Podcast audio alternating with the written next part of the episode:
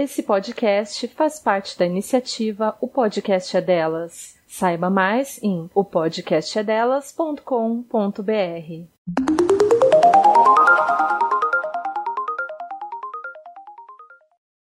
Capacitismo. Discriminação, opressão e abuso advindos da noção de que pessoas com deficiência são inferiores às pessoas sem deficiência. Inclui, desta forma, tanto a opressão ativa e deliberada insultos, considerações negativas, arquitetura inacessível, quanto à pressão passiva, como reservar às pessoas com deficiência tratamento de pena, caridade inferioridade.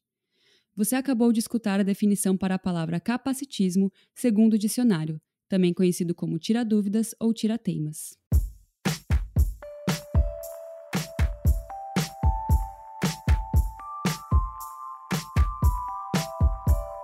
Olá, está começando mais um episódio do Dicionário Feminista, espaço para entendermos o significado de alguns termos que a gente tanto ouve falar hoje em dia. Eu sou a Teca Carbonel. E eu sou a Júlia Presoto. Nesse programa, nós vamos para o décimo episódio de uma série especial chamada Enciclopédia Feminista. Para completar nossa enciclopédia, iremos convidar pessoas que vão trazer um ponto de vista mais profundo sobre alguns temas que são extremamente necessários, se não urgentes, para serem desmistificados. Hoje vamos abrir nossa enciclopédia na letra C e falar sobre capacitismo. Essa palavra vem da tradução do termo em inglês ableism. Ele diz respeito a todo o preconceito que pessoas com deficiência sofrem por não terem o que é considerado o padrão do corpo ideal. De acordo com essa ideia de corponormatividade, tudo que foge do que se tem como normal são falhas que precisam ser corrigidas, excluindo aqueles que se utilizam de formas alternativas para interagirem com o mundo. Tal ideia foi construída na nossa sociedade durante tanto tempo que, em 1933, na Alemanha nazista, Hitler criou uma lei que promovia o que ele considerava ser a higiene racial. Durante esse período, pessoas com deficiência não só passavam por um processo de esterilização, como também eram assassinadas. Foi apenas em 1988 que o governo alemão repudiou tal lei, porém, ela só foi oficialmente revogada em 2007. Foi também nos anos 2000 que a lei 13.146, Estatuto da Pessoa com Deficiência, foi promulgada no Brasil. Ela garante os direitos e oportunidades iguais para pessoas com deficiência, repudiando qualquer tipo de discriminação. Com o intuito de garantir que todas as pessoas com deficiência possam ter sua cidadania, em 2006 a ONU criou a Convention of Rights of Persons with Disabilities, com isso, ela legitimiza a acessibilidade como garantia do cumprimento dos direitos humanos. Contudo, pessoas com deficiência ainda hoje sofrem com as barreiras físicas e socioemocionais em uma sociedade que não as encara como pertencentes do espaço público, onde o paternalismo disfarçado de bondade cala suas vozes e faz com que o capacitismo só se perpetue. Hoje, duas pessoas mega militantes toparam participar desse episódio. Priscila e Júlia, falem um pouquinho sobre vocês e como a gente pode começar a escrever esse capítulo da enciclopédia sobre capacitismo. Oi, gente, eu sou a Júlia, tenho 23 anos, sou aqui do Rio de Janeiro, estudante de psicologia da Universidade Estadual do Rio de Janeiro, a UERJ, e hoje também sou influencer e militante PCD tenho um, uma página de militância PCD, que é o Milita PCD, e também tenho uma cura, curadoria chamada Reverter, que é onde a gente trabalha com divulgação de, de minorias sociais. E, e eu também crio conteúdos no meu Instagram pessoal, arroba Xulia Aquino. E é isso. Xulia com X, né? Isso. E você, Pri? Bom, eu sou Priscila Sátman, sou pernambucana, tenho 29 anos, sou escritora, podcaster no Boteco dos Versados e no Central PCD. Uh, tenho um blog que é o Bugiganga Literária, onde eu falo de literatura, não apenas voltada para a pessoa com deficiência, mas literatura de um modo geral. É, faço parte do Couve Escrita, que é um coletivo de mulheres nordestinas que produzem literatura. É, sou ativista PCD há mais ou menos uns quatro anos. Eu falo sobre vivência PCD no meu Twitter, que é Depristar. E basicamente é isso que eu faço. É, falo sobre as nossas vivências, sobre a importância de se falar sobre o capacitismo e outras coisas para além do capacitismo, porque a nossa vida não gira em torno da nossa deficiência, mas está altamente ligada e intrincada uma coisa na outra. Perfeito. É, antes da gente começar a gravar, é, eu e a Priscila estávamos conversando sobre o podcast dela, que é incrível. Eu já, já sou fã de carteirinha. E ela estava me contando que ela fala sobre PCD na internet há 4, 5 anos. Isso. E eu fiquei aqui pensando, nossa, como que para mim parece que essa esse assunto, esse debate é, começou agora, sabe? Como a, popularização desse debate foi assim, parece que foi 2019, 2020 mesmo, como você falou, que desde 2018 você vem falando mais e mais, né? porque parece que foi muito deixado de escanteio. Vamos falar sobre outras coisas aqui, e aí quando der a gente fala disso, né? E eu fico, eu acho que a gente perdeu muito tempo já, né? Tá mais do que na hora da gente falar sobre isso. Vocês têm essa percepção também? Sim, faz parte do, do da noção do que é o capacitismo é, na nossa sociedade. Eu acho que a Júlia vai entender isso junto comigo, porque recentemente a gente participou do Verifica PCD, que foi um movimento no Twitter, onde a gente lançou a tag e onde a gente começou a questionar o porquê que o conteúdo produzido por pessoas com deficiência e conteúdo não só de militância, mas conteúdo de entretenimento, de, sei lá, humor, né, que a gente tem agora, a Pequena Ló, que é maravilhosa, que faz um trabalho como comediante, mas que não é voltado para falar sobre deficiência. Ela é uma pessoa com deficiência, mas ela não foca nisso no trabalho dela. Então, a gente, quando a gente começou lá em junho né, de 2020 a questionar por que, que é, ainda o conteúdo produzido, por exemplo, como eu estava falando, né, Ju, eu estava me declarando amores pelo seu conteúdo, dizendo o quanto você é incrível e importante para a nossa comunidade, né? Que pessoas pretas falem sobre as vivências de, delas como pessoas com deficiência, para além do racismo e para além do capacitismo, o conteúdo que vocês produzem, como o vídeo dela maravilhoso do tutorial de delineado branco.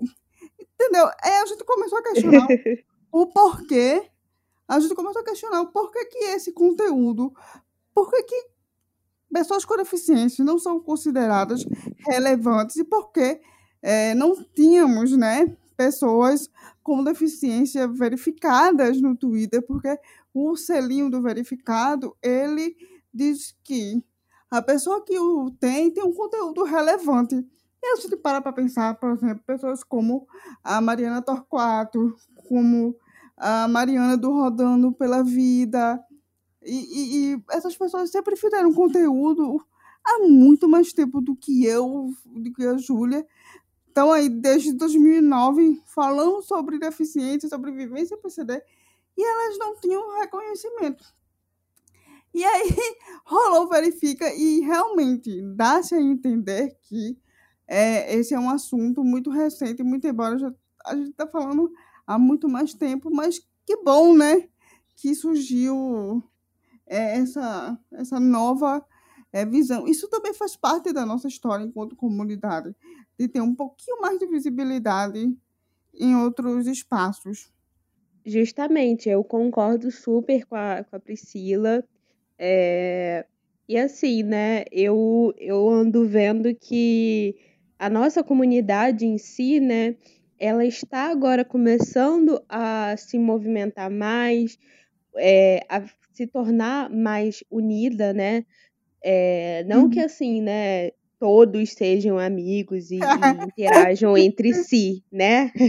A gente tem que deixar isso bem claro. É, Existem tretas também, mas assim, é, eu encaro é, como uma união mesmo, sabe? Porque uhum. eu também comecei a falar sobre vivências enquanto uma mulher com deficiência, preta, lésbica, há muito tempo no Twitter, sabe? Desde 2012, 2013, eu era super novinha, foi quando eu comecei a seguir a Marina, a Mila, que são realmente pessoas, figuras, né, da nossa militância já antigas, que sempre trouxeram é, discussões muito importantes, né, e, e, e que tem que, que ter sua, é, sua visibilidade.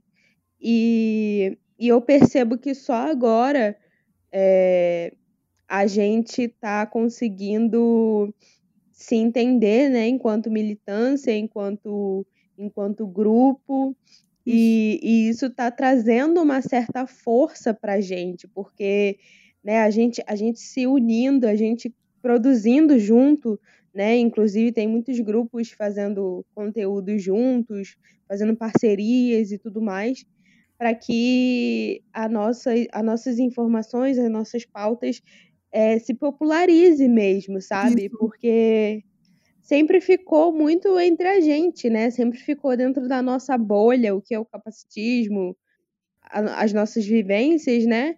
E, e agora não, agora a gente quer expandir tudo, a gente quer mostrar quem somos, como somos, sabe? É, o que queremos. E mostrar também para as pessoas que nós não somos apenas a, a, as nossas deficiências, mas sim é, pessoas plurais, né? Pessoas diversas e, enfim, de diferentes outros grupos, é, sem ser é, o grupo de pessoas com deficiência. Isso, e eu acho muito importante também falar sobre essa união que a Ju fala, né, que eu concordo bastante, é que quando a gente percebeu que apoiar uns aos outros faria diferença, foi que o nosso movimento fortaleceu. Ou seja, quando eu, enquanto pessoa com deficiência física, é, passei a dar mais apoio para os autistas, para os cegos, para os surdos, para outras pessoas que não têm a mesma deficiência que eu, mas eu dar o suporte para elas, para que elas também tenham um espaço, ou seja, sair da bolha da deficiência também fez toda a diferença. Eu acho que é muito importante para a nossa comunidade isso, a gente se unir com os nossos, mas com os nossos além dos nossos, né? Porque não é só o grupo uhum. das pessoas com deficiência X, mas a gente, eu gosto muito de dizer que Defisa suporta, né? Defisa dá apoio a Defisa porque a gente precisa estar se apoiando. Porque quando uma comunidade conquista algo, toda a comunidade PCD conquista. Porque a nossa história, ela precisa estar ligada uma nas outras. Não é só isolado, né, Ju? Não é uma coisa só isso ou aquilo. Tem que estar todo mundo junto. Com certeza. E, e a gente viu, né, que, que essa união, né, deu uma super força, porque foi se unindo que a gente conseguiu essa conquista, né, da, da verificação no Twitter, porque Isso. só tínhamos é, duas ou três pessoas, acho que duas, né, pessoas duas, duas com deficiência é, verificadas no Twitter. Então, assim, foi uma vitória de todos, né? Não foi só minha e sua que, que teve a conta Não. verificada, mas sim de toda uma comunidade, porque a gente, de certa forma, também vai falar por eles, né? Vai tentar dialogar e vai tentar abranger a todos, né? Isso. E assim, é muito incrível porque de duas pessoas para 12 pessoas, né? Porque no primeiro movimento de verificação, que eu espero que futuramente a gente também se organize e levante de novo para que outras pessoas com deficiência sejam verificadas, é, de, de duas pessoas para mais 10 pessoas serem verificadas, é algo surreal numa plataforma como Twitter, que tem muita relevância no meio da internet. E é muito, muito legal, né, quando a gente levanta tags para apoiar as pessoas, como teve a implementa a audiodescrição Netflix, que foi pedindo para que a Netflix colocasse é, a audiodescrição em títulos que já estão lá Aí, claro, né, a gente vê como é importante a nossa organização, como é importante esse apoio, porque começou a haver o capacitismo explícito durante essa tag e também durante a Verifica PCD, que foi assim algo muito surreal. Como é que as pessoas elas conseguem é, ser tão amargas a ponto de não quererem que nós tenhamos os nossos direitos básicos de ter acesso as mesmas coisas que ela consegue. Então, essa união faz diferença porque quando eu chego lá, Ju, eu não aguento o capacitismo, e a Alice também não. E a gente começa a falar mal de pessoas sem deficiência, com todo respeito, tá? Mas aí. mas aí, aquela coisa. A gente está se apoiando, né, Ju? Isso é muito bom, isso é muito poderoso. Principalmente para mim, que cresci muito solitária sendo pessoa com deficiência. Ter encontrado outras pessoas com deficiência na internet e ter me unido a essas pessoas é fantástico. Com certeza. Nossa, para mim também foi um divisor de águas muito grande a partir do momento que eu comecei a ter mais contato com você e com tantas outras pessoas com deficiência, não só pessoas cadeirantes e com a mesma deficiência que eu, mas sim de diversas outras deficiências. E, e a troca, né, que a gente tem tido, essa, essa parceria mesmo que, que eu mencionei, de estar tá criando o conteúdo junto também. Porque, assim, né, é, eu, eu, Júlia, acredito que é, não importa só o meu crescimento, sabe? Não importa só a Júlia chegar no topo. Exato. A Júlia tem que chegar no topo e também as outras pessoas, porque representatividade é isso. Não adianta ter uma só para representar muitos que somos, entendeu? É, tem que ter uma parcela grande para poder ter representatividade de verdade, entendeu? E eu acho que é isso que a gente tem buscado. Eu, acho, eu acredito que a nossa comunidade não, não é, né, a maioria, pelo menos, eu vejo que não está nessa, nessa busca egoísta de, de crescer sozinho, de, de ter fama e tudo mais. Mas sim pensando também no crescimento do outro, engajando o outro, mostrando o conteúdo do outro, compartilhando. Sim. Enfim, eu acho isso um barato. Até porque eu acho que essa questão é que a gente que é PCD, a gente consegue ter empatia pelos outros PCDs, porque a gente sabe como é ser um PCD. Então, a gente está sempre ali dando suporte, porque a gente sabe como é. é a revolta né, que a gente sente quando outro grupo é invis invisibilizado ou quando acontece alguma coisa com uma pessoa que a gente gosta, né, como aconteceu recentemente com o Emerson, que foi exposto pela Rita Von Ruth, a gente ficou puto com toda razão. Porque assim, se, a gente, se uma pessoa é ofendida, a comunidade toda é ofendida. Se uma pessoa consegue, e como a justiça, é preciso ter mais vozes, principalmente porque a minha voz, eu, Priscila, não posso falar por todas as pessoas com paralisia cerebral, por exemplo. Eu tenho paralisia, mas eu não vou conseguir falar por todas as pessoas, porque a minha vivência não abrange todo mundo. Então é necessário, como ela disse, que no topo tenha muitas mais pessoas para que a nossa voz ecoe de diferentes maneiras, para que a gente possa ter essa representatividade e representação correta das pessoas com deficiência.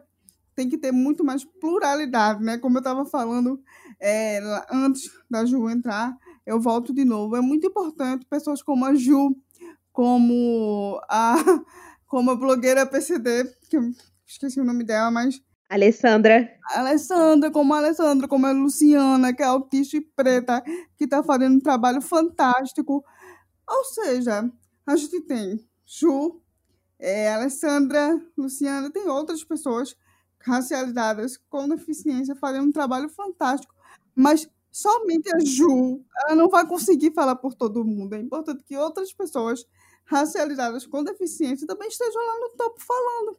É por isso que a gente se une, é por isso que a gente luta e é por isso que a gente fala de capacitismo da necessidade dessas pessoas estarem falando sobre suas próprias vivências, porque eu, Priscila, não vou conseguir é, abranger todo mundo.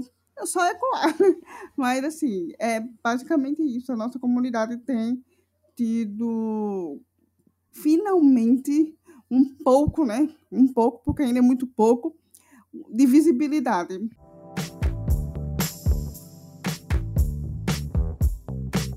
Eu acho que a gente pode voltar um, um, passo atrás. E eu achei muito interessante no podcast que você é uma das hosts, Priscila, o Central PCD, que vocês fizeram como se fosse um é, básico, introdutório e depois vai né, se aprofundando. E o primeiro episódio é o que é deficiência, porque a gente está falando aqui sobre é, juntar todas as pessoas com, com diferentes deficiências e pra gente, né, ou quer dizer, para vocês pode ser que seja muito muito óbvio, né, definir o que é deficiência, mas para outras pessoas que não têm nenhuma, nunca tiveram contato com esse assunto, pode ser que não seja tão óbvio assim. E eu só queria dizer parabéns para esse episódio com o Sidney Andrade, que ele é meu fantástico. Ele, Depois ele é meu, ele é o amor da minha vida. Sabe? Gente, ah, ele é massa que... demais. Eu amo. Que perfeito. É. Meu Deus, é assim, depois que vocês ouvirem essa conversa aqui, que vocês estão ouvindo com a gente, vai lá ouvir esse, essa conversa com o Sidney, porque é uma aula, assim, ai meu Deus, é perfeito. Mas enfim, vamos lá, o que é, o que é deficiência? Aliás, só uma coisa que eu queria dizer, qualquer episódio com o Sidney fica bom, gente. Tipo, eu faço parte com ele do Boteco, onde a gente, ele faz parte da mesa de PCDs, ele é show, gente. Enfim, vamos, vamos tentar responder essa resposta de o que é deficiência. Bom, deficiência ela é caracterizada, né, é, pelos meios médicos, porque a deficiência ainda é uma coisa vista pelo viés biomédico. Então, deficiência toda aquilo, tudo aquilo que faz parte do físico, sensorial, cognitivo, barra intelectual e social, né? Como os autistas que têm uma deficiência psicossocial. É... Deficiência poderia ser definida como a ausência de uma função né, do corpo ou de algum sentido. Eu estou falando isso de uma forma mais bruta para que as pessoas entendam. E ela é colocada tanto na questão médica quanto na questão social, né? Porque quando a gente vai falar lá, quando fala sobre os modelos de deficiência, é, o modelo médico de deficiência fala justamente dessa falta é, de função do corpo, do corpo inapto em alguma questão. Dentro do viés social, a gente hoje vive o modelo social de deficiência que diz que a pessoa com deficiência ela não é culpada das opressões, né, das exclusões que ela vive, sim. Esses problemas e essas opressões estão na sociedade. Então, deficiência hoje pode ser vista como uma questão social, não deixa de ser médica, tá, gente? Porque é muito importante quando a gente fala sobre o modelo social de deficiência, é que às vezes existe uma falha nesse pensamento, porque quando a gente fala muito de autonomia, a gente se Muitas pessoas acham que a gente se esquece daqueles que têm deficiências mais graves. Não é isso, minha gente. A gente também luta para que o assistencialismo, para que a assistência dessas pessoas seja feita de forma mais humana. Porque quando a gente pensa né, na assistência dada a pessoas com deficiências mais severas, é, elas deixam de ser humanas. Elas só é a deficiência e isso volta novamente para o modelo social de deficiência que diz que a culpa não está na deficiência, mas nessas barreiras que a pessoa com deficiência ela vivencia em questões sociais, que vai desde a estrutura até a atitude de pessoas sem deficiência para com essas pessoas. Então, deficiência ela pode ser caracterizada como a ausência, no sentido médico, e como as barreiras é, que uma pessoa com deficiência vivencia dentro da sociedade em, em que ela está inserida. Muito bom. é, uma coisa que eu ia é, perguntar para vocês, meninas, é o seguinte: você, o trabalho de vocês está muito conectado com as redes sociais, né? Tanto para esse movimento de encontrar outras pessoas também com deficiência, é, o movimento do Twitter que vocês comentaram.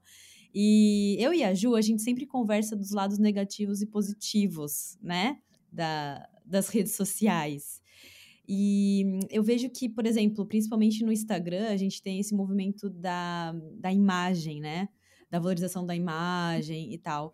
E aí não tem como a gente não pensar num conceito que a gente é, falou na introdução, que é o da é, corponormatividade e aí o que eu queria perguntar para vocês é se vocês podiam é, explicar melhor para a gente o que, que é isso e como que isso influencia na vida das pessoas com deficiência, tanto nas redes quanto fora das redes. Vai, Ju, rainha do Instagram.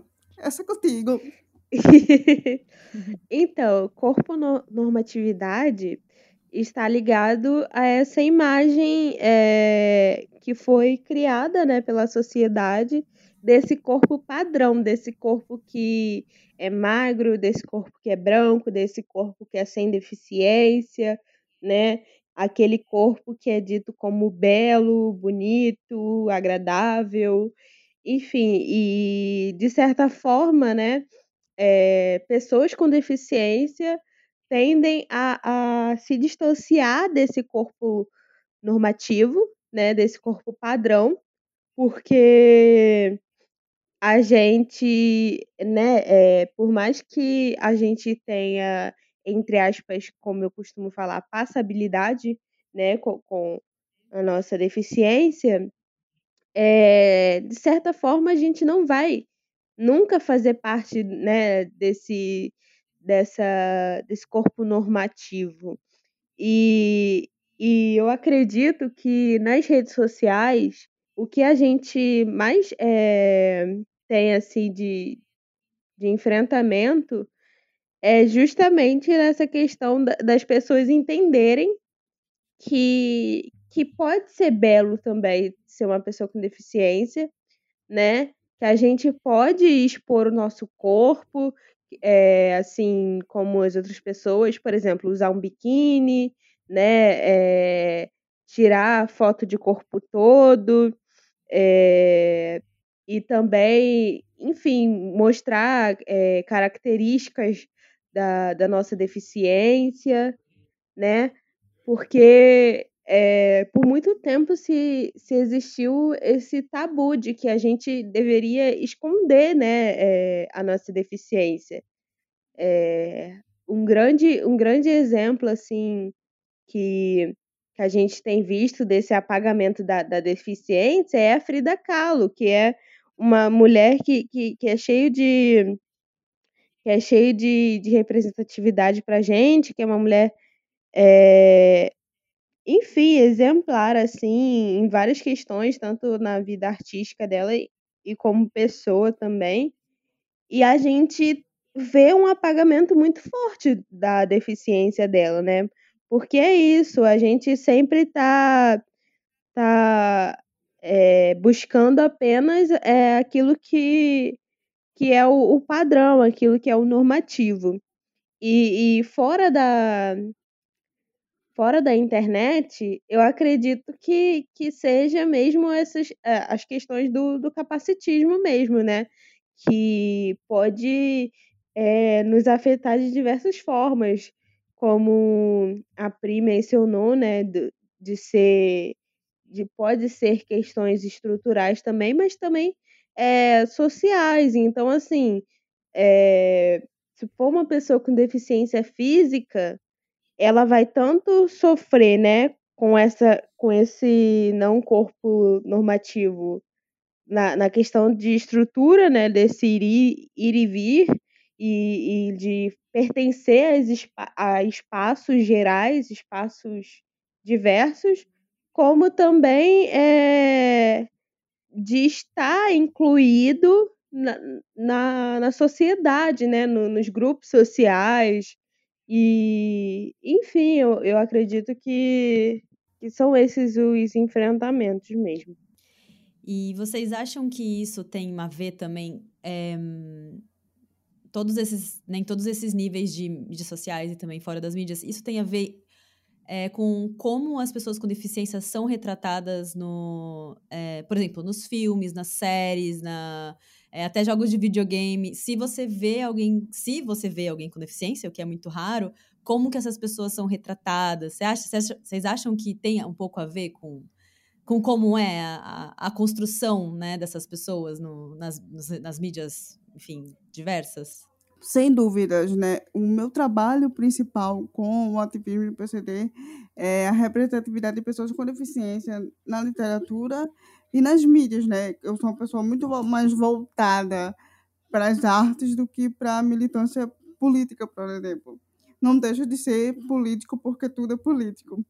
Mas é, a forma como as pessoas com deficiência elas são retratadas é, contribui drasticamente para que essa corponormatividade seja reforçada, porque quando você assiste uma série, eu não sei se alguma de vocês assistiu The Witcher, e a gente tem uma personagem que tem uma deficiência, ela é corcunda e ela tem uma deficiência física, mas ela é super poderosa. Só que, para esse poder dela ser aflorado e ela realmente ser poderosa, ela precisa, ela precisou, né? Desculpa aí o spoiler, livrar-se da deficiência dela para ser linda, maravilhosa e poderosa. E por que ela não poderia ser isso tudo? Sendo... E você lembra que ela abre mão de uma coisa muito importante, né? Pra ter essa. Exato. Enfim, esse, esse corpo padrão, que ela. Você quer falar? o que, que ela perde? Ai, dando super spoiler, eu gostei muito dessa série. Olha, eu não, eu não, eu não cheguei a assistir todos os episódios porque chegou uma parte em que os meus amigos, eu ouvi meus amigos dizerem e eles me mostraram as cenas, né? Eu não, eu acho que ela abre mão da própria fertilidade, etc e tal. Mas eu, eu falo uma coisa muito assim, da mudança física dela. Aí a gente volta para nossa infância. Corcunda de Notre Dame. Quando a gente vê ali que ele é o coitado, o cara que é humilhado, que precisa ser salvo. Então, as pessoas com deficiência, ao longo da mídia, né, ao longo da história, na mídia e na arte em geral, elas foram, ou elas foram as vilãs, ou elas são as, sempre as coitadas que não merecem, só merecem o mínimo, né, que é serem salvas de si próprias, porque a deficiência é vista como algo tão ruim que é necessário que ela seja salva de si mesma. Então, quando essa, essa visão da deficiência como uma coisa que precisa ser retirada da pessoa, né? Porque ela precisa né, ser uma pessoa sem deficiente ou menos deficiente, porque se não pode haver cura, ela tem que ser cada vez menos deficiente. Por exemplo, no caso dos videogames, a gente tem a presença de pessoas com deficiência é, como amputadas, como pessoas super poderosas e, e enfim, existe um, uma construção de personagens onde ser uma pessoa com deficiência é um problema que precisa ser resolvido. Aí a gente vai voltar para o Instagram. Por que, que as pessoas com deficiência escondem seus corpos? Porque na visão daquele, daquela rede social cheia de filtros bonitinhos, as pessoas com deficiências elas não têm é, espaço para mostrar o corpo que não o corpo que choca né? Eu acho que eu e a Júlia, mais do que mais do que qualquer pessoa, já ouviu a frase: Nossa, você é tão bonita, nem parece que é deficiente. Sabe, eu sou uma pessoa com deficiente, eu sou bonita sim. Eu consigo ser as duas cores tranquilamente. Só que, né? A sociedade faz assim: não, você precisa ter o corpo perfeito, magérrimo, né? Enfim, mas aí, como a Ju disse, mesmo que a gente tenha passabilidade, a gente nunca vai fazer parte do grupo que tem um corpo padrão, dito padrão, né? Que é, é muito importante dizer que, gente, esse padrão ninguém, ninguém vai alcançar. Até as pessoas que são tidas como padrão, elas entram numa briga com elas mesmas porque elas não podem perder aquilo e viram uma noia na cabeça delas, uma paranoia de que tem que se manter, por exemplo, sei que não cabe aqui, né, porque eu estou falando de capacitismo, mas, por exemplo, existem pessoas que o terror da vida delas é engordar. Elas são magras, mas elas não podem, sob circunstância nenhuma, é, é, engordar. E aí, eu e a Júlia, acho que a gente também vê outra coisa, que é quando, quando as pessoas colocam assim, venha para a minha palestra se você não quer que seu filho seja deficiente, que seu filho tenha isso, aquilo, isso e aquilo. E a gente fala, não, mas ter deficiência não é algo ruim, é algo inerente à humanidade. Desde que existiu humanidade, existiu deficiência.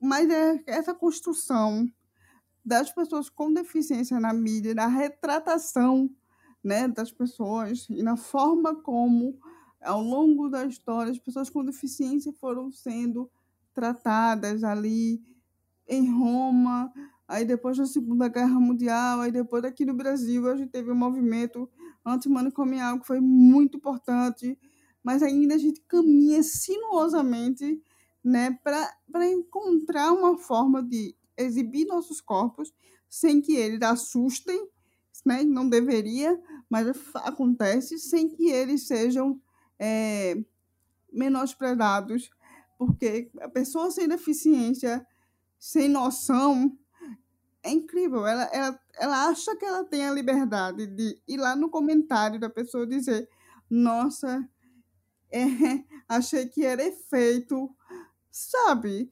Isso, isso não faz o menor sentido de você é, entrar como algumas pessoas entram na minha DM para me xingar de coisas capacitistas.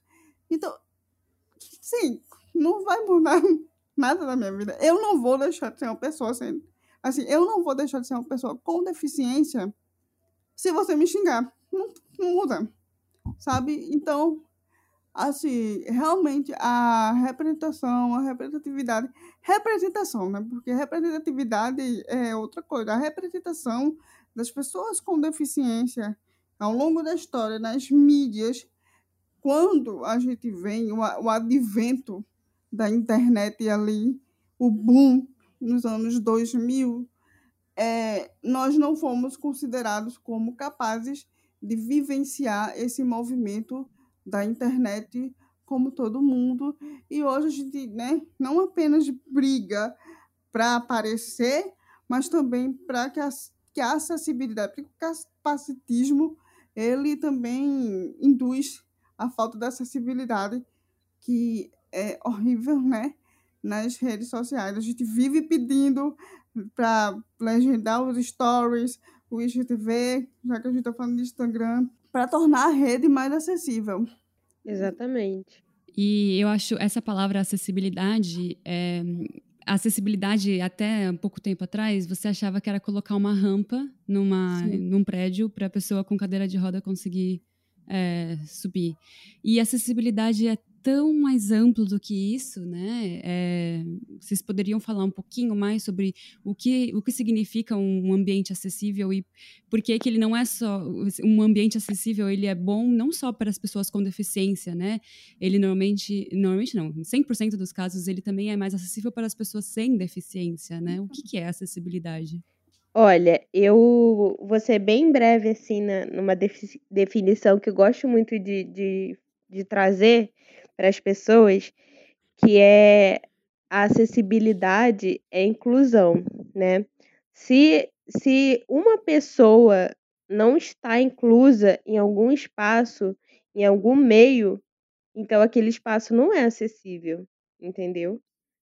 É, é isso. Uhum. vou deixar a palavra para Priscila agora. Bom, a acessibilidade ela abrange uh, um todo eu gostaria de trazer aqui uma reflexão. Vamos pensar. As pessoas sem deficiência, elas costumam achar que a falta de acessibilidade não, não as atinge. Mas, muito pelo contrário, meu caro PSD, que é a abreviação de pessoas sem deficiência, você é atingido sim pela falta de acessibilidade, porque da mesma forma que eu, num grau maior, claro, tenho dificuldade de andar, numa calçada desnivelada, você também tem. Você também tem dificuldade de subir no ônibus se você tiver com algum problema, com a dor no joelho, né? Com, foi para festa sem furar quarentena, hein? Foi para festa, aí tem que subir no ônibus. Vocês estão me entendendo a lógica? A ideia de que uma sociedade acessível é gasto de dinheiro é uma ideia capitalista egoísta, porque acessibilidade não é só investimento de estrutura, mas para mim a acessibilidade também é mais do que o acesso aos locais. Né? Mas eu concordo com a Ju, se um local não é acessível, se não inclui uma única pessoa, ele não é acessível. E voltando para o meu pensamento, se você acha que você não passa por nenhum tipo de problema por causa da necessidade é porque você é, dorme no ponto. Então, uma sociedade acessível é uma sociedade que torna possível a vida de todas as pessoas, independentemente se elas são pessoas com deficiência ou não. Porque quando você quebra o seu pé, você adquire uma deficiência temporária. Porque você está ali precisando do acesso e está com uma dificuldade física. Isso é temporário? É, mas encaixa-se no termo de deficiência temporária.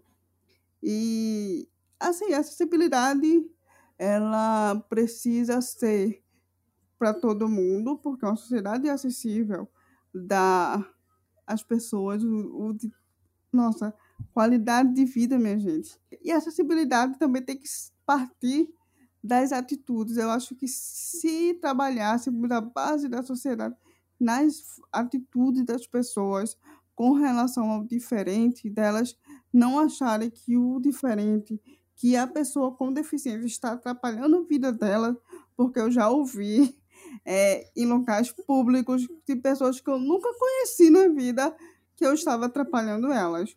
Eu estava na fila do mercado. Eu acho incrível esse dia, porque são aqueles momentos, eu não sei se a Júlia passa por isso, são aqueles momentos que a deficiência eh, cai a ficha de que você é uma pessoa com deficiência, porque é tão natural, pelo menos para mim, ser uma pessoa com deficiência, que quando acontece certas situações como essa que eu vou falar, eu fico, eita, poxa, eu sou uma pessoa com deficiência sabe?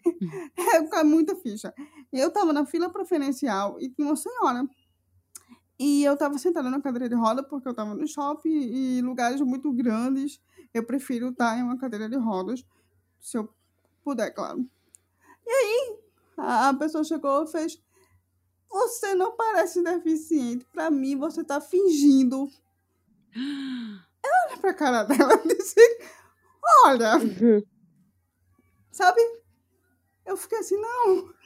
Eu, eu tive que dizer assim, a senhora acha? Então a senhora está se fingindo de velha, né? Tive que rebater. Porque ela é uma senhora. eu tive que rebater na mesma moeda. Porque eu acho que a gente passa muito por isso, né, Ju? De, de, de não parecer ser quem a gente é quando a gente não deveria. Deficiência não tem uma cara, minha gente. E essa simplicidade uhum. é justamente para isso, para viabilizar que todas as pessoas possam viver na sociedade é muito mais do que sobre autonomia, sobre qualidade de vida, sobre você se estressar menos, porque as pessoas sem deficiência elas não sabem o quanto é estressante sair de casa. Eu me sinto completamente é, cansada antes de pôr o pé fora de casa.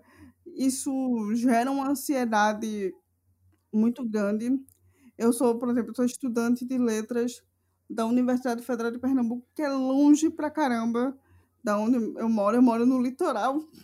E a, e a faculdade é no, na região metropolitana, tipo, muito longe. E só pensando aqui agora, eu fico cansada porque é, é, é muito, muita, muito estímulo, muita coisa que você tem que passar, e muitas pessoas porque Muito desgaste, né? Exatamente. Você, você, quando eu chego na faculdade, eu tô cansada porque eu peguei dois ônibus, eu ouvi coisas que não são legais, olhares que não são bons, ou eu ouvi as frases clichês de como eu sou guerreira e como eu sou um exemplo de vida, sabe? E isso vai cansando. E a acessibilidade é justamente para que essa, esse cansaço que a pessoa com deficiência passa seja diminuído. É basicamente isso.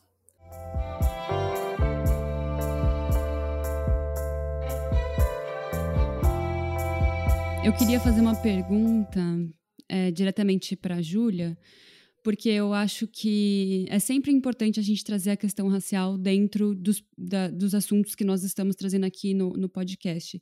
E eu queria entender, é, do, seu, da, do seu ponto de vista, se é, o, o capacitismo ele atinge as pessoas brancas e negras de maneiras diferentes. É, com certeza atinge, né? Porque é, por mais que eu e a Pri a gente esteja né, num, num grupo social minoritário iguais, a gente tem privilégios diferentes, né? A Pri, enquanto uma mulher branca, ela vai, de certa forma, é, ter um, um, lugar de privilégio é, maior do que o meu, né? Ela vai ter outras questões e, e atravessamentos também, né? E, e, e, eu, né, acima de acima da, do capacitismo que eu enfrento, eu também é, enfrento o racismo, né? E todas as questões de ser uma pessoa preta, a questão da, da solidão, é, da, da insegurança, fetichização, enfim, muitas, muitas outras questões, né, que vão me atravessar, que vão fazer com que eu esteja é, em um nível mais abaixo de, de privilégios do que, do que uma pessoa com deficiência branca, né? A gente estava falando da, dessas questões de privilégio e também das questões de acessibilidade. E uma coisa que a gente não pode é, deixar de pensar, é, principalmente por ser mulher, e também um recorte da mulher com deficiência, o um recorte da mulher com deficiência negra, é a questão do mercado de trabalho. Como que essa, essa acessibilidade também afeta o mercado de trabalho para as mulheres com deficiência, brancas, negras, enfim. Como que isso afeta? É, eu, eu acho que afeta de uma maneira assim muito gigantesca, né? Porque a, a, a pessoa com deficiência, né, ela, ela já tem que passar por uma barreira muito grande para poder ter é, o seu espaço né, na, nas vagas de, de emprego, né, no mercado de trabalho. Por mais que existam as cotas, né, é, as empresas tendem a, a dar muito mais preferência para aquelas pessoas que, como eu falei, que, que têm uma passibilidade muito grande, talvez né, tenha uma disfunção mínima, assim, sabe? Que é, enfim, que, que é bem mínima mesmo. Claro que isso não não faz dela menos deficiente, né, de, de modo algum. Porém, pessoas é, pessoas com deficiência em geral é, enfrentam muito essa dificuldade de entrar no mercado de trabalho. E quando você é uma mulher negra, isso só se acentua mais, né? Porque é, nós mulheres somos vistas, né, é, muitas vezes como insuficiente, incapaz de, de, de produzir, de, de fazer certas é, funções, né? E, e sendo uma mulher uma mulher negra, né, ela já é vista também de uma outra de um outro lugar, né? Que ela não, não é bem bem quista ali, né? É como se ela não pudesse pertencer àquele espaço, não não pudesse é, fazer parte daquele, daquele ambiente, né? E, e eu sinto muito isso, sabe? É, tanto na, nas questões do mercado de trabalho, quanto também até na, né, na, no ensino mesmo, né? Quando a gente tem que prestar algum vestibular, é, quando a gente tem que fazer alguma prova. Então, assim, é, já aconteceu muito de, de pessoas ficarem surpresas por eu estar tirando uma boa nota do que uma pessoa sem deficiência e, e sabe? Então, assim, é, é, muito complicado mesmo, sabe? A gente é sempre colocado em, em, em prova, né? Para poder provar. Ah, prova aí do que, que você é capaz. Ah, me mostra aí então, já que você, já que você é boa, que não sei o quê. Sabe? Nunca temos credibilidade pelo que pelo que somos, pelo, pela nossa potência, né? Achei que ah, é super importante uma coisa que você falou, que é cota. E Eu fico um pouco até cansada de falar sobre esse assunto, porque eu acho um absurdo a gente ter que convencer que cota precisa existir, mas eu acho que foi no. Desculpa, eu, tenho, eu, eu, li tanto sobre esse assunto que eu não lembro mais onde que eu vejo as coisas, mas é, eu acho que foi no seu perfil, Júlia, que você fala sobre. É, quanto custa, né, é, ser uma pessoa com deficiência.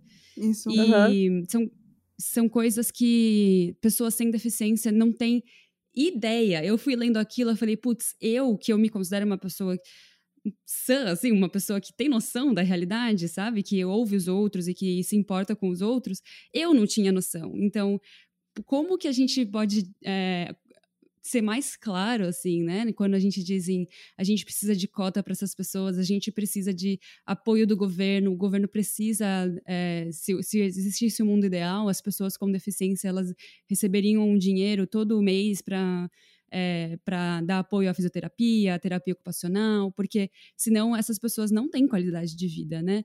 É, eu achei muito, muito essa palavrinha aí me, me deu um gatilho, assim, cota para mim é uma coisa que eu fico até cansada de pensar, imagina vocês. Uhum. É muito desgastante mesmo, a gente ainda tem que provar o tempo todo que, que cota não é esmola, que cota é direito, a gente precisa Isso. desse direito, e principalmente quando se trata de trabalho, sabe? A gente, é, muitas das vezes, é, pessoas com deficiência que, que que tem graduação, às vezes tem mestrado, pós-graduação, tem uma gama de, de, de coisas no currículo, né? E estão aí desempregados, porque não são vistos pe pelos seus potenciais, né? São vistos, ah, porque vai estar vai tá ocupando o lugar de outra pessoa e tudo mais. Exato. Sendo que não, às vezes a gente pode ser até mais é, mais profissional do, do que alguém que, que não tem deficiência, sabe? Então, é, às vezes a gente ainda tem que ficar provando coisas mínimas para as pessoas poderem entender. Uma coisa que eu tenho refletido muito é que desde que as leis e cotas foram instauradas, a, a, a execução ela foge da, interpreta da interpretação daquilo, porque as pessoas dão um mínimo para as pessoas com deficiência, que é assim, né? O mínimo mesmo, tá, gente? Mas eu também penso que quando as pessoas decidiram que deveria incluir as pessoas com deficiência no mercado de trabalho, elas decidiram onde colocar essas pessoas em X cargo, em X lugar. Assim, não existe muitas opções, né? Como a Júlia disse, existem pessoas com deficiência que são verdadeiros gênios, sabe? Que sabem fazer coisas incríveis no, no que elas se formam e, e tal. E uma coisa que a Mila disse no Twitter e que me marcou muito é que se as empresas levassem as pessoas com deficiência a sério, né? Porque a gente tem uma mente proativa que a gente precisa pensar nas coisas antes delas acontecerem, para que a gente possa ter um, um, uma gama de opções para lidar com as coisas quando dão erradas. Se as empresas elas tivessem pessoas com deficiência trabalhando de uma forma lógica em equipe, as empresas progrediriam muito, porque a gente tem esse, essa noção proativa da vida de olhar os problemas antes que eles aconteçam de uma maneira ampla para ver quais são as opções que a gente tem. E eu penso que quando, né, cota não é esmola e cota também não deve ser escassa, porque as cotas para entrar na universidade, pelo menos aqui em Pernambuco, cada curso conta com duas cotas. Uma para pessoas com deficiência que são racializadas e outras é outra para pessoas com deficiência de um modo mais geral, que são de baixa renda, né? E aí você fica, meu Deus. Eu passei pela lista de chamada esse ano 2020 e eu fiquei em segundo lugar, né, nas minhas concorrências. E eu fiquei, poxa, eu sou uma pessoa com deficiência e eu fiquei em segundo lugar e tem uma penca de pessoa com deficiência querendo entrar na universidade e tem essa cota churuca sabe que não abrange todo mundo. Não é? E como a Ju disse muito sabiamente lá no post dela, ser deficiente, ser uma pessoa com deficiência é caro, muito caro. A gente tem, a gente tem que fazer manutenção dos nossos objetos. A gente tem os remédios que a gente precisa tomar, porque muitas vezes a deficiência acaba causando outras outras comorbidades para além da deficiência em si. E a gente tem que comer, pagar aluguel, né? Quando a gente vive sozinho, é, como eu moro, Ju também, paga aluguel, paga luz, internet, todas as coisas que as pessoas têm, que as pessoas sem deficiência têm responsabilidade, a gente tem. E a gente ainda tem que lidar com a, é justamente o que a Juliana disse, com a prova provar constantemente que você é uma pessoa com deficiência. Provar, provar, provar. É, é, se vocês tivessem ideia de como é difícil é, atualizar laudo, de como é difícil tirar laudo e atualizar laudo ano por ano, porque os laudos duram um ano e a cada ano a gente precisa ter o caribinho de você é deficiente, né? Você tem uma deficiência, é complicado e isso é muito o capacitismo. Eu gosto muito de, né, como eu sou estudante de letras, eu gosto muito das palavras. O sufixo ismo diz a versão. Capacitismo, se a gente pudesse dar uma noção assim, dentro da linguística, capacitismo é a, é a ideia, né, aversa de que pessoas com deficiência não são capazes não é uma versão à capacidade da pessoa com deficiência, como é, é tantas coisas. Mas a ideia de que uma pessoa com deficiência é inferior à pessoa sem deficiência pela capacidade que ela não tem. Porque é muito comum olhar para a gente, as empresas e faculdades, enfim, os locais, olham para a pessoa com deficiência para olhar o que ela não consegue fazer. Então elas perdem muito tempo, como não, quando elas poderiam olhar para as nossas capacidades que a gente já tem e aprimorar, porque uma coisa que pessoa com deficiência sabe fazer é aprender.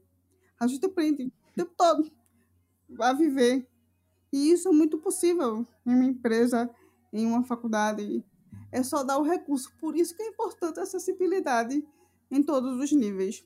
E também muita resiliência, né? Eu acho que é importante também dizer Uh, eu acho que foi também num post da Ju que eu vi que a população brasileira, a parcela da população brasileira com deficiência é de 23%. Isso. Então é muita coisa, é muita gente que está deix sendo deixada é, de lado, né? É 23% de milhões de pessoas é, é muita gente.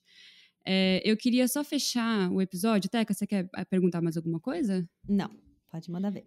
Eu queria só fechar o episódio perguntando é, quais são frases que são muito comuns de vocês ouvirem que são capacitistas. Acho que a frase que eu mais ouço na minha vida toda é: Ai, você é tão bonita, é, que pena que tá na cadeira de roda.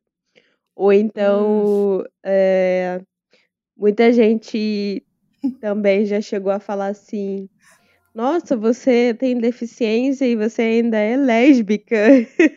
Né? Nossa senhora, já ouvi muito. Mesma é... coisa comigo. Mesma coisa comigo, e... porque eu sou bissexual.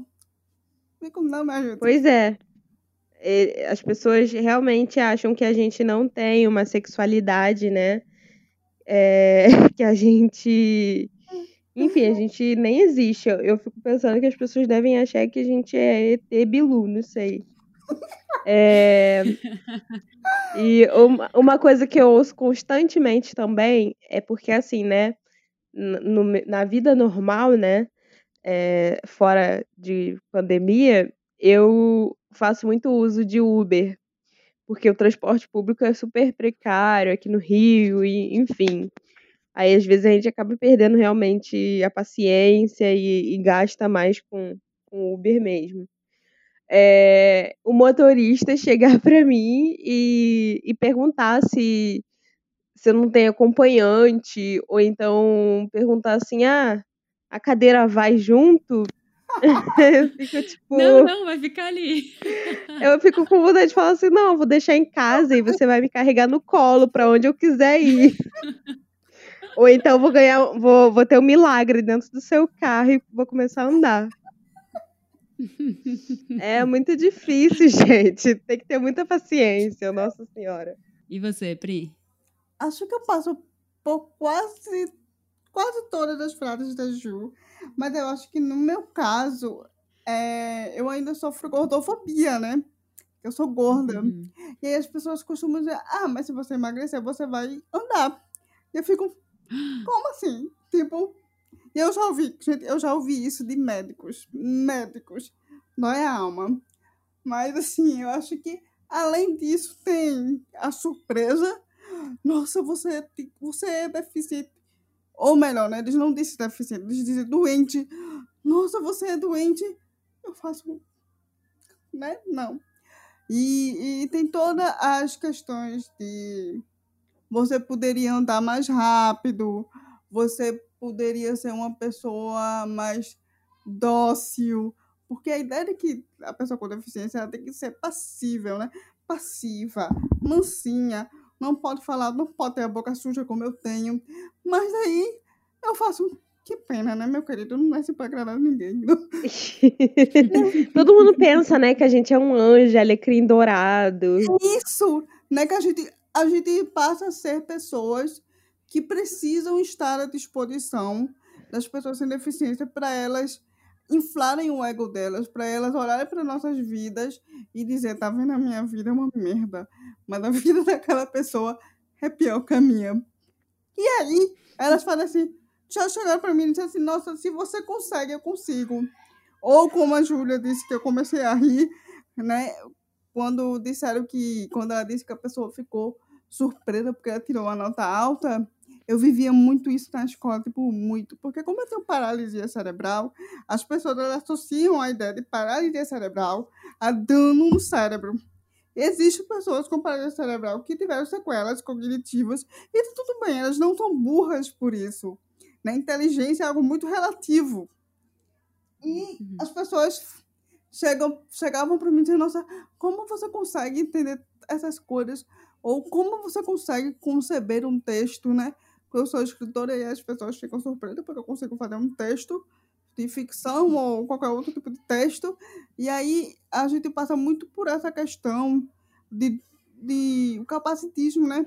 É, de frases, de termos, onde nós somos constantemente postas em dúvida, né? Nossa, mas você consegue fazer isso?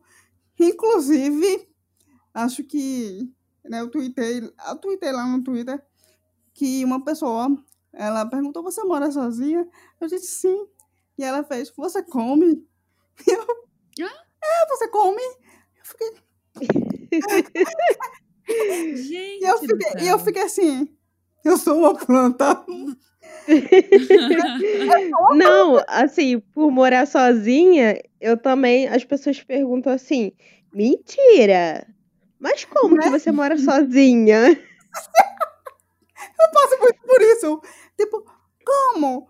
Como é possível? Como é que você se vira? A gente, a gente, né, nós, pessoas com deficiência, a gente tem uma palavrinha que caminha a nossa vida toda, que é adaptação. A gente tem um grande nível de adaptabilidade para as situações da vida. Mas essa foi fogo, tipo, você come e eu fiquei. Sabe? Né? Mas assim, a gente escuta muita coisa, muita coisa mesmo. Bom, agora a gente vai para o nosso momento Notas de Rodapé, onde a gente retoma algumas referências que a gente falou ao longo do episódio e também traz novas referências para você que quer saber mais sobre o capacitismo. Oh, opa, tá bom.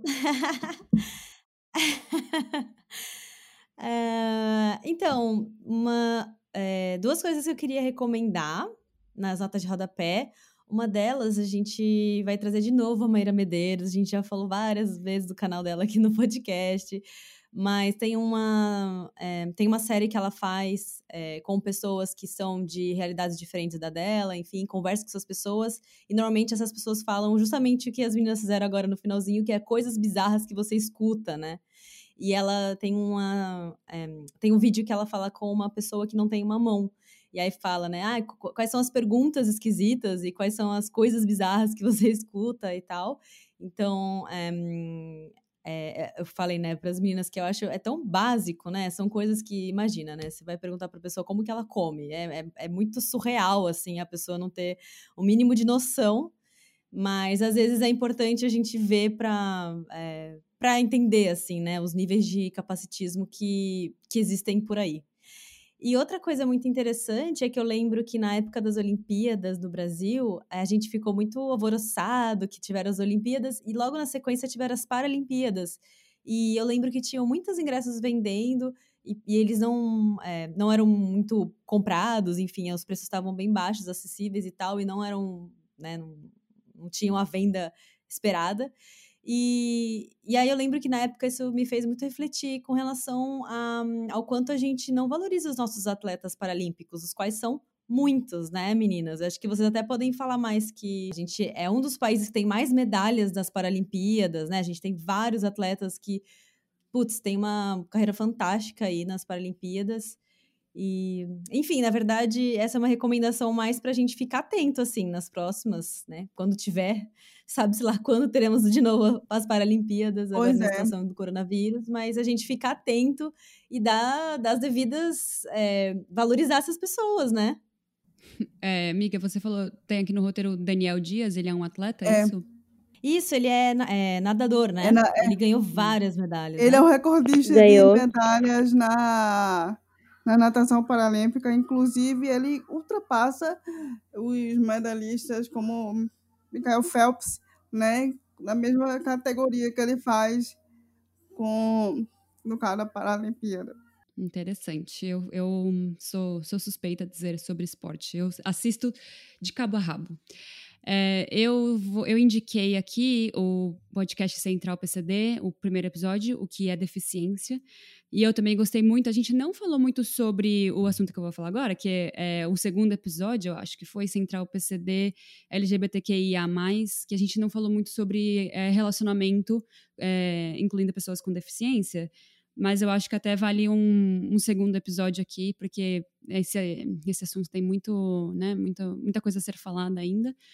É, são episódios muito interessantes, muito didáticos, muito é, importantes para você enxergar, entender um pouco mais sobre a vida das pessoas com deficiência.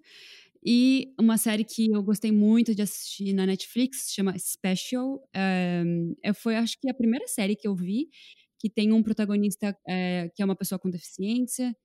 E a, até conversei com as meninas antes da gente gravar, porque eu não gosto de indicar coisas que não são boas, né? Principalmente quando não é meu lugar de fala. E a Priscila falou que é muito legal essa série. Então, se você puder falar um pouquinho mais, Priscila, por que, que você achou que essa série é, é uma boa representação de, das pessoas com deficiência, seria legal também. Bom, a série é autobiográfica, né? O, o ator, ele é produtor, roteirista e ele é uma pessoa com deficiência, né? Ele tem paralisia cerebral, eu tenho paralisia cerebral, então foi muito conexão de representatividade. Eu gosto da série porque, por mais que eu tenha algumas ressalvas com algumas coisas, mas eu entendo que ali está se falando sobre um homem com deficiência que é gay e que está ali tentando é, encontrar um emprego, mercado de trabalho fala sobre isso. E então ele está tentando lidar com as coisas, é, fala sobre os afetos que nos é negado. Inclusive tem um episódio que eu amei, que eu não vou dar spoiler, mas assim a interação dele com um rapaz surdo foi muito impactante sobre como nós pessoas com deficiência podemos reproduzir capacitismo quando estamos diante de outras pessoas com deficiência que não seja nossa. E eu achei fantástico aquele episódio, porque é tudo. E assim, eu acho muito interessante porque o Conan ele não tem é, interesse de passar uma imagem perfeita dele. a imagem da pessoa com deficiência, que tem muito a ensinar, que nunca erra e que é um anjo. Eu gostei bastante da série justamente por mostrar um ser humano com deficiência. Uhum.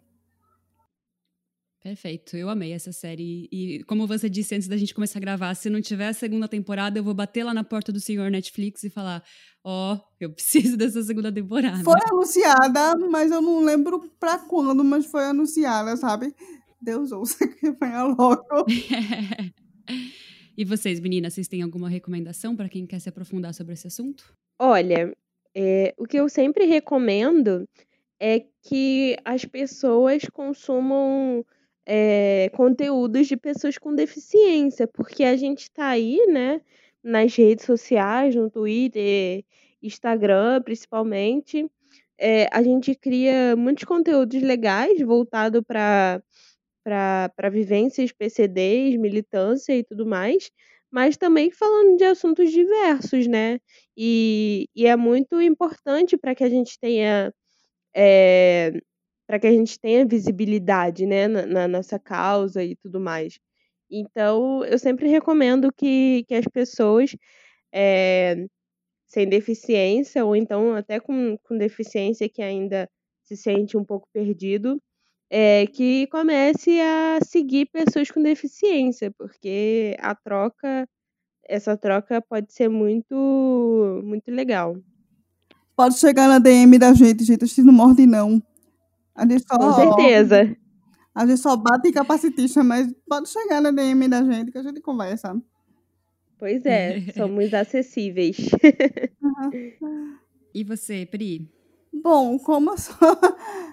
Olha, como eu gosto muito da literatura, eu vou indicar é, dois livros né, que eu gostei bastante, sim, que foi Encarcerados, do John Scalzi pela Aleph, que o Scalzi ele não é uma pessoa com deficiência, mas ele conseguiu fazer um livro praticamente perfeito sobre pessoas com deficiência e eu indico ele porque é muito importante que escritores sem deficiência percebam que é possível trazer representatividade de pessoas com deficiência com qualidade é, eu também indico Olhe nos Meus Olhos. Não tem, não está vendendo aqui no Brasil, mas assim, é fantástico. É um relato autobiográfico e é perfeito.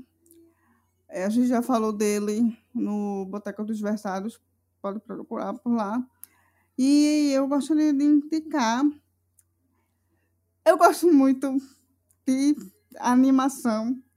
É, é o Príncipe Dragão, Dragon Prince, da Netflix, que tem uma personagem surda, que eu achei fantástico, eu só falei gritar de felicidade quando eu vi, né? Porque não é só a representatividade é, da sua deficiência que conta, mas quando você vê uma pessoa com deficiência sendo composta numa mídia com qualidade, é, ela pode ter qualquer deficiência, seus olhinhos vão brilhar, sabe? Eu sinto uma magia quando eu vejo. E tem um documentário na Netflix também, chamado Creep Camp, que fala sobre a história né, das pessoas com deficiência nos Estados Unidos e falam muito sobre as nossas conquistas de direitos. É, e tem Crisálida também na Netflix, que é a primeira série feita totalmente em Libras. E é muito importante a gente assistir essas coisas para que é, as empresas enxerguem, né? Olha só, está sendo consumido. Então é isso. É com, e como a gente disse, siga pessoas com deficiência, é, sigam pessoas é, que fazem um trabalho na internet com assuntos que você gosta. Comece por aquilo que você se identifica, porque a identificação facilita a abertura para outras coisas. Né? Você gosta de maquiagem, vá procurar um PCD que fala de maquiagem porque tem. É, você gosta de literatura, olha eu aqui. Então, a gente está fazendo várias coisas. A Júlia, que tem um trabalho maravilhoso, sigam ela, sigam Milita PCD que essa garota é incrível. E assim, é, né, eu indico a Júlia. eu, indico, eu indico a Priscila. Porque a gente faz um trabalho muito, né? O Dudu, que é fantástico. Sei lá, a gente tem tanto PCD maravilhoso fazendo um trabalho incrível. O Introvertendo, que é um, um podcast só com autistas, falando de autismo no, no, no cotidiano. Então, é muito vasto. A gente está aí o tempo todo e é que nem é que nem aquela música da Pete. Eu estive aqui o tempo todo, só você não viu. Porque a gente está o tempo todo ali, mas não, não participa, porque as pessoas elas acham que a gente só está falando de como a nossa vida é difícil, o que não é mentira, mas não é 100% verdade que a gente só fala disso. Então é isso.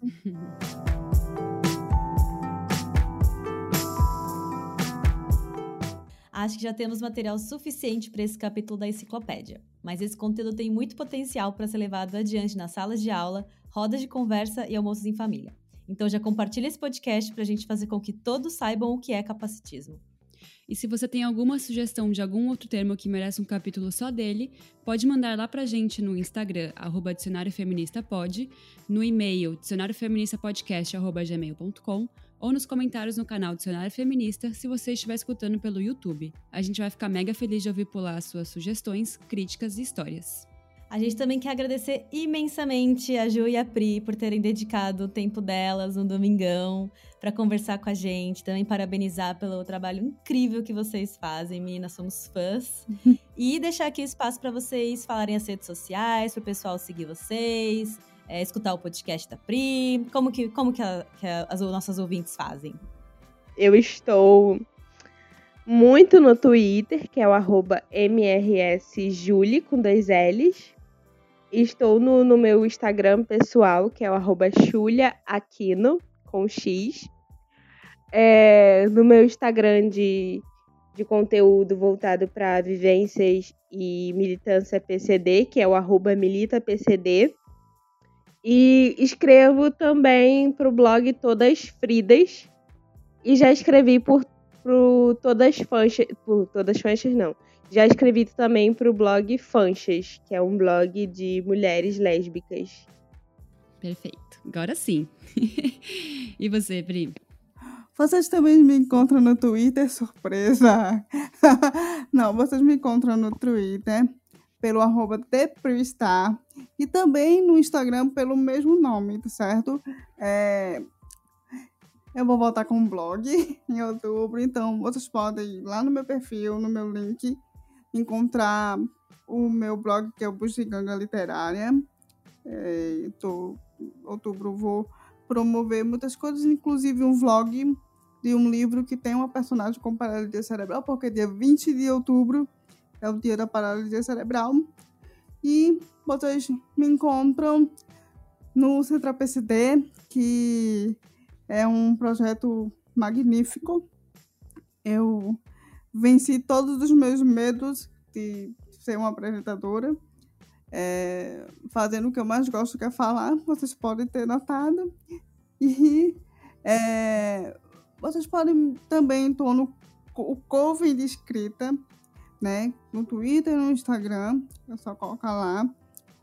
É, sigam a gente, que a gente está produzindo coisas muito bacanas. Em breve a gente vai fazer muitas coisas maravilhosas. E é isso, vocês me encontram lá, podem conversar comigo. Só morto se me pedir. E eu quero agradecer o espaço, dizer que é um prazer sempre poder conversar sobre, sobre assuntos relevantes, sobre poder ajudar as pessoas a entender um pouquinho mais sobre como é ser PCD no Brasil, né, com esse governo desgovernado. E assim, é, é sempre um prazer estar com uma amiga. Júlia, eu amo a Júlia de coração, tipo, ela é uma pessoa que eu tenho um carinho muito grande, é sempre muito enriquecedor estar com ela e ouvir ela é maravilhoso. Então, obrigado também, Ju. Você é fantástica. E é isso, gente. Obrigada, aqui, Pri. Comigo. Pode contar comigo sempre para participar. Contem comigo. É, eu também agradeço muito, agradeço muito pelo convite. E Pri, também amo você. A gente tá junta nessa. Lembrando que a biblioteca está fechada, eu e a Teca estamos cada uma em suas respectivas casas, morrendo de saudade dos nossos encontros semanais, mas conscientes de que esse sacrifício é para um bem maior.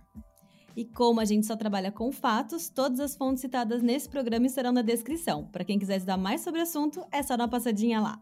Muito obrigada por ouvir a gente e tchau. Tchau, tchau. Tchau.